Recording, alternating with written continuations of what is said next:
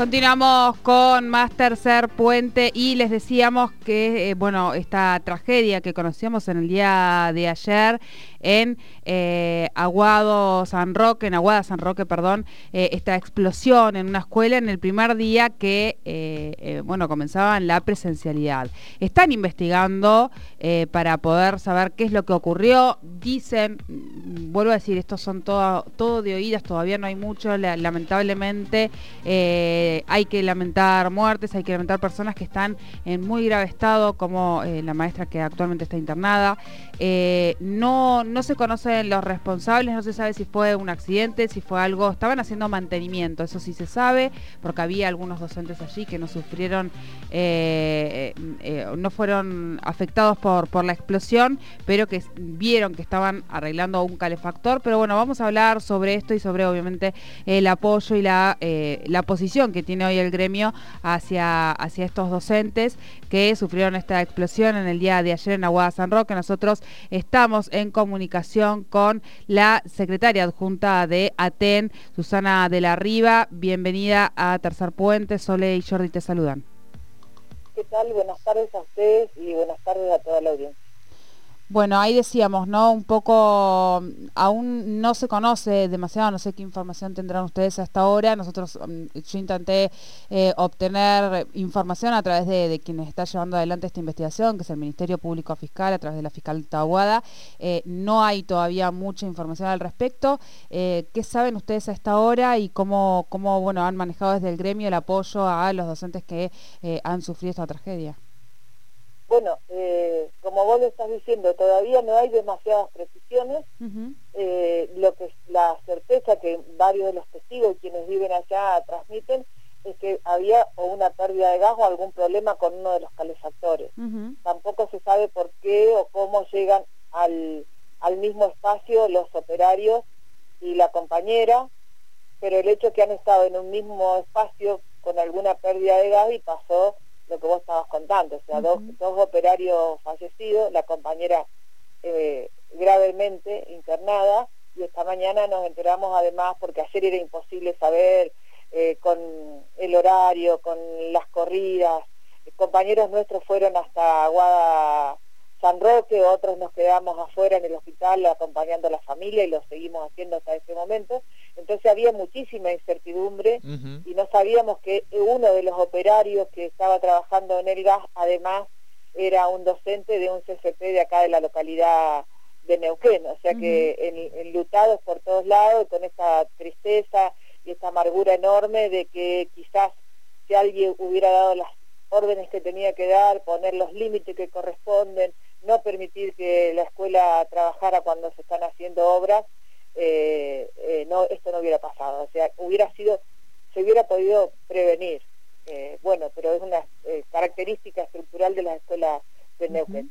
¿Qué más sabemos? Nada más, que la compañera estaba en el mismo espacio en el que estaban los trabajadores estos que iban a arreglar una pérdida de gas. No sabemos si esos trabajadores fueron convocados por la escuela, no sabemos si fueron mandados por obras públicas, no sabemos si era parte de una ampliación que la, misma escuela estaba haciendo y por lo tanto estamos exigiendo eso, que se aclarezca, aclarezca por completo qué pasó ahí y quiénes son eh, los y las responsables. Claro.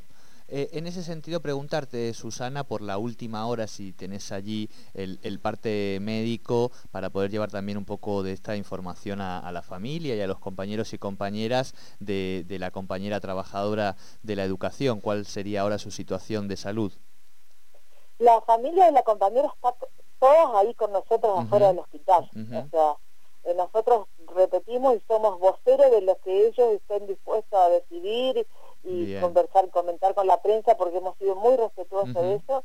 Han estado muy acompañados por sus vecinos, tanto de Contramirante Cordero como de vecinos y familiares de Varga del Medio, porque la los padres, la mamá y el papá de la compañera viven en Varga y ella con su compañero y sus hijitas en Contramirante Cordero. O sea que la familia de ellos están ahí, están reinformados. Eh, nosotros eh, eh, hasta ahora lo que nos ha dicho la última vez su compañero hace eh, una hora, yo ahora no estoy ahí en el, en el hospital, eh, que seguía grave pero estable y obviamente estarán evaluando todas las posibilidades. El, eh, e, estas casi 24 horas que tiene le dan cierta esperanza. Es una compañera joven, muy fuerte, todos y todas esperamos que salga de esto, pero digo, es cada media hora, cada hora novedad, o cuando le dan el parte a él, o cuando él puede lograr hablar por teléfono, porque la otra es que tampoco puede tener por razones de COVID la disponibilidad para entrar y salir como sería en otro momento. Entonces, toda la familia está afuera, eh, quienes fuimos de Atenas estuvimos todos afuera acompañando hasta casi las 2 de la mañana y, es, momento a momento, momento a momento porque la verdad que es mucho lo que está en juego, está muy comprometido su piel, muy comprometida a, casi un 80%, hoy lo escuché a Lamel que decía un 70%, anoche decían que era un 80, de todas formas es una barbaridad eh, la cantidad de quemaduras que tiene. Y que ayer hubo una intervención quirúrgica para despejar algunos lugares comprometidos para que haya que pueda oxigenarse la piel y que no, se no haya acumulaciones de líquido. Y bueno, de eso salió y fue a terapia. Y es lo que nosotros sabemos. Bien, bien, te agradecemos esa información, Susana. y preguntarte también, si bien eh, sabemos que está la Fiscalía eh, trabajando en el caso y que seguramente el Consejo Provincial de, Educación estará solicitando también esta información y esperando esta información oficial, eh, ¿ustedes van a guardar como para pensar en tomar algún tipo de, iniciativa desde el gremio por esta situación? ¿Cuál es un poco la, mirada, digamos, hacia adelante con, con esto, no? Sí, eh, hay como, como varias cosas, algunas cuestiones jurídicas y otras cuestiones políticas. Eh, nosotros eh, el paro que teníamos el día de hoy es porque exigimos que nos digan la verdad. Más allá de quien haga esa investigación, que obviamente la Fiscalía tiene un papel y tiene que decidir, el gobierno de la provincia también tiene que poner todos los esfuerzos y poner toda la responsabilidad política que tienen para que digan qué es lo que pasó. Eh, en relación a las posibilidades jurídicas, si uno no es querellante en una causa, no puede involucrarse, no te dejan ni involucrarte ni presentar pruebas. O sea que en ese sentido también hemos hablado con la familia y vamos a sostener y vamos a acompañar las decisiones que la familia tome, que no es este el momento, o sea que lo que vos decías, eh, el, el periodista está bien, hay que esperar, hay que evaluar en qué momento qué es lo que hay que hacer, pero lo que ha quedado firme nuestro compromiso es eh, sostener las decisiones que tome la familia y estar acompañándolos. Obviamente que otra vez tenemos que volver a decirlo, lamentablemente sigue sin resolver la provincia de Neuquén los gravísimos problemas que tienen por no poder garantizar escuelas seguras para todo y todo.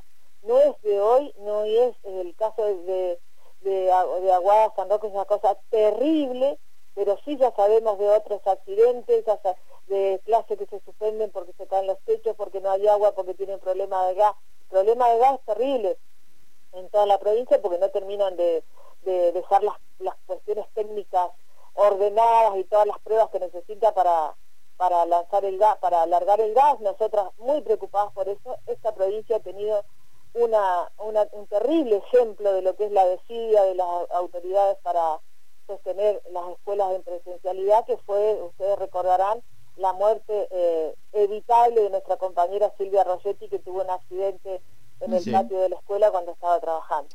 y a los dos o tres días la compañera falleció.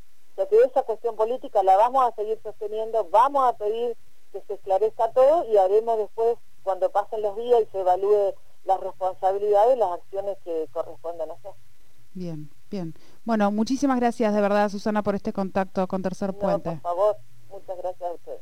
Hablábamos con Susana de la Riva, ella secretaria adjunta de ATEN, sobre esta tragedia que ocurría en el día de ayer en Aguada San Roque, cuando eh, se producía una explosión. Ahí hay declaraciones de la ministra a esta hora, que ha declarado en otros medios, y eh, de la ministra de Educación, Cristina Storioni, y dijo que eh, esto fue una explosión de un calefactor que no fue en la escuela precisamente, sino en el albergue que hay eh, en esta escuela era algo que no estaba habilitado porque justamente estaba en, obras, se, encontraba en obras por, por estas cuestiones de gas y de hecho hay, mencionó que hay escuelas que no están habilitadas al día de hoy porque tienen observaciones de Nargas y están trabajando en eso. Después hay otras obras menores, eso se refirió por lo menos a esta hora a la ministra, y que van a estar eh, trabajando en esas obras menores, pero de gas habría un 2% de las escuelas, eh, eh,